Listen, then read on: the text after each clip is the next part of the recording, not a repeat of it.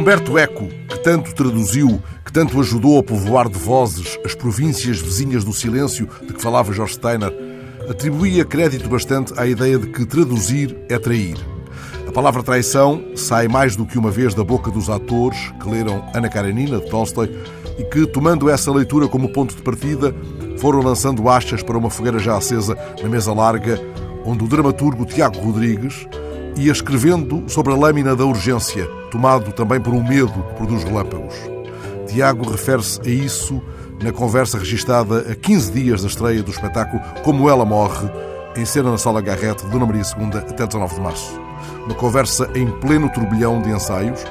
quando ainda não era nítida a direção que o texto, nascido da cocriação com atores portugueses e belgas, iria tomar. Essa conversa é dada a ler aos espectadores desta peça admirável, escrita por Tiago Rodrigues, como ele diz, ao lado de Tolstói, de uma maneira selvagem, caótica, mas libertadora. Retenho as palavras usadas pelo grande criador que dirige o Teatro Nacional Dona Maria II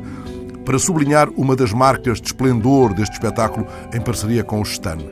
Trata-se de um espetáculo falado em três línguas, a todo passo traduzido, legendado no cenário onde se sucedem relâmpagos. A palavra traição sai várias vezes da boca dos leitores e das leitoras de Tolstói que se transfiguram no trabalho exemplar dos atores.